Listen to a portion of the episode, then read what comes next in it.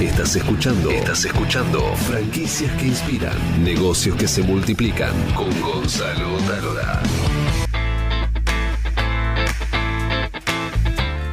Estamos en franquicias que inspiran desde Buenos Aires, Argentina, y mandamos un gran saludo a todos los oyentes que nos están escuchando en Colombia, Estados Unidos, México, Ecuador, en la ciudad de Mendoza, nuestra querida provincia argentina, en Córdoba, en Lomas de Zamora y bueno, este, muchos lugares más que ahora morido que me mandaron acá por mensaje.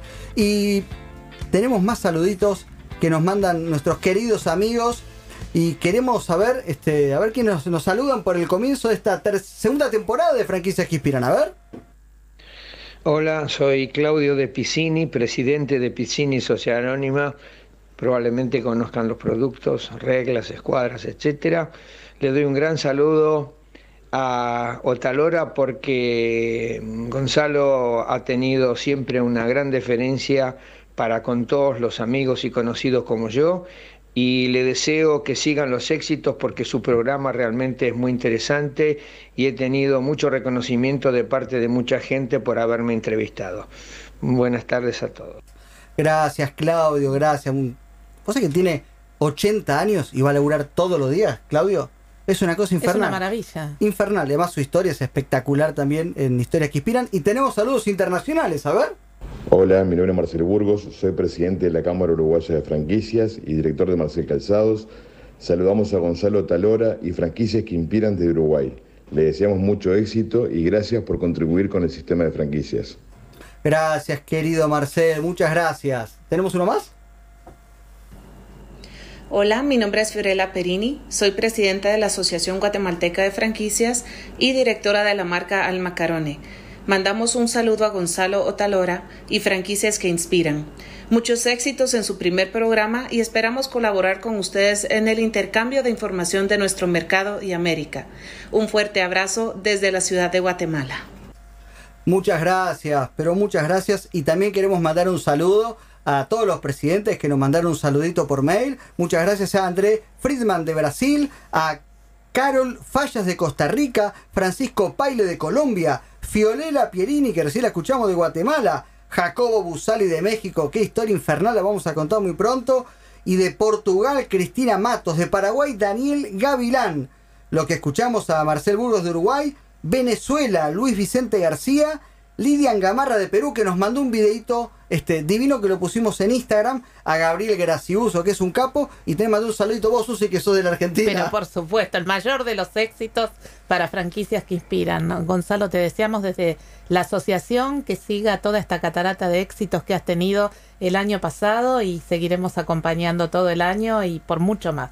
Divino, salió divino. Y déjame mandar también a Alan de, mm, de Habana que nos mandó un saludo también divino, a Roberto Russo de la GAF, al amigo Carlos Canudas, bueno, y un montón de personas más que nos mandaron saludos que la semana que viene seguiremos.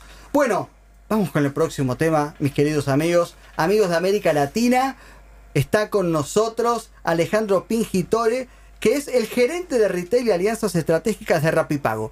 Rapipago es la franquicia más grande de la Argentina. Tiene más de 4.500 franquiciados en todo el país y vamos a conocer su modelo de negocio, que también es un modelo particular porque permite la convivencia de otro rubro y también de Rapipago. Bueno, eh, primero contá qué es Rapipago para los amigos de América Latina y luego el modelo de negocio.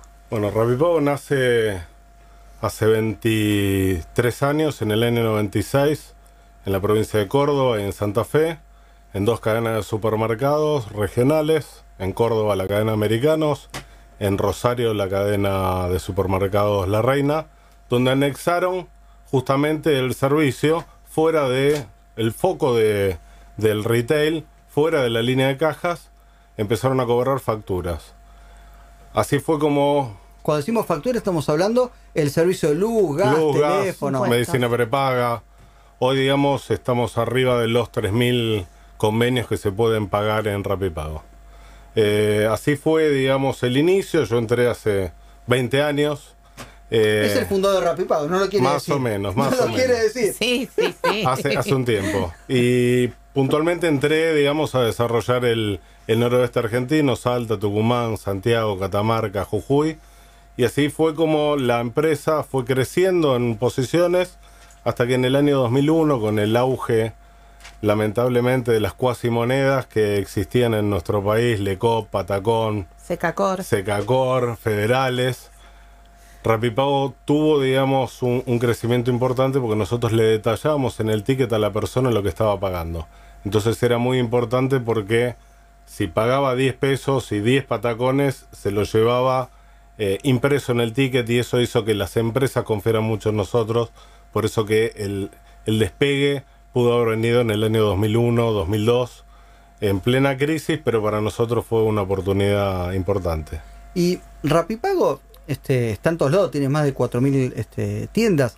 Pero lo curioso es que uno va caminando por la calle, ve un kiosco que tiene Rapipago, y bueno, no sé si la cola es para comprarse un alfajor o para pagar la factura. No sé, no sé para, el, el para 80, pagar la factura, seguro. El, el 80%, el 80% de nuestros locales tiene, digamos, otra actividad principal y anexó Rapipago como una manera de atraer público, fidelizar clientes, pagar los gastos fijos del local, puede ser el alquiler, puede ser el empleado adicional que en algunos casos requiere y un 20% de los locales son pura y exclusivamente un local de Rapipago que a diferencia de un formato tradicional de franquicia le permitimos anexar ot otras cosas, ¿sí? Desde venta de pasajes, justo estuvo el chico del mundo, bueno, venta de pasajes, otros rubros, digamos, afines, digamos, a la cobranza de impuestos y servicios. ¿Qué, ¿Cuáles son los rubros más extraños que conviven con Rapipago? Y en el interior se pueden dar, digamos, algunos rubros particulares, por ahí en una ciudad muy chica o en un pueblo, eh, donde ¿Cómo cuál? la Decime cantidad, uno, decime uno, decime uno, una forrajería, Ah, bien, bien. en, en- en el interior de la provincia de Buenos Aires, un lubricentro, lugares que por ahí son impensados, pero nos llaman y nos dicen, mira, yo soy un referente en la ciudad o en el pueblo, quiero anexar el servicio, quiero dar un servicio a la comunidad. Pensá que nosotros estamos en localidades muy chicas, donde no hay banco, donde esa gente antes se tenía que trasladar 30, 40, 50 kilómetros para pagar, o inclusive hasta para sacar plata del cajero automático, pues son ciudades que no tienen un cajero automático. Hoy en Rapipago también podés extraer plata con tu tarjeta de débito, con lo cual le terminamos llevando una solución a esa ciudad o a, ese- a esa localidad. Eso, eso es increíble. Una maravilla. Eso es increíble. Sí. Espera, te hago dos preguntas. ¿Una peluquería puede tener Rapipago? Algunas hay. De, pero para. Algunas de- hay. ¿Depende de la peluquería o qué? No, no, a ver, nosotros para poder, digamos, incorporar un comercio a Rapipago hacemos un análisis primero, digamos, del punto, de la ubicación, de un análisis ambiental, por una cuestión de que va a estar manejando plata, que ni siquiera es plata nuestra, es plata en definitiva de las empresas que nos contratan a nosotros, una empresa de luz, una empresa de cable, una medicina prepaga, con lo cual hay que cumplir con ciertas medidas de seguridad y hay que cumplir obviamente con una serie de cuestiones patrimoniales de quién es el franquiciado que, que firma el contrato con nosotros. Bien, entonces, bueno, peluquería podría ser un bar. Tenemos algún que otro bar donde la gente se sienta y paga la factura mientras que desayuna o mientras que toma un café. Bueno, eso, eso se lo quería. Yo se le, le quería tirar como idea. Un bar, No. así sea negocio, pero ya No. lo tiene. Ya está. Para un programa de radio como nosotros, Te vamos a instalar ya que un Rapipago. te vamos a instalar para que los invitados paguen paguen sus facturas mientras mejor que preguntarle dónde. ¿En Sí, sí. negocio? No, No, yo le pregunté. Un sex shop me dijo que no. no no Sex shop no. No, no. Eso, eso no. no, No la veo doña No va, no Rosa va. entrando a pagar facturas en No, un sex shop. no. Para en un hipódromo, A ver, eh, el, tema, el tema del juego, Del juego, digamos, ¿no? generalmente Claro. un hipódromo funciona los fines de semana, por ahí un domingo, y no la gente no tiene el domingo el hábito de pagar las facturas. Si bien estamos en cadena de supermercados, en shopping, que abrimos, sí, de, de lunes a lunes, pero tratamos de un, un ambiente, digamos, de como puede ser un hipódromo, un teatro, donde la gente va a no sé si a disfrutar o a pasar un momento en familia, tratamos de separarnos, digamos, de, de eso. hablemos un poco de eh, el perfil de franquiciado, Sí. ¿verdad? ¿Qué, qué, qué buscan ustedes? ¿Y cuál es el beneficio que tiene el, un poco ya lo contaste el beneficio, ¿no? Pero ¿cuál es el, el perfil?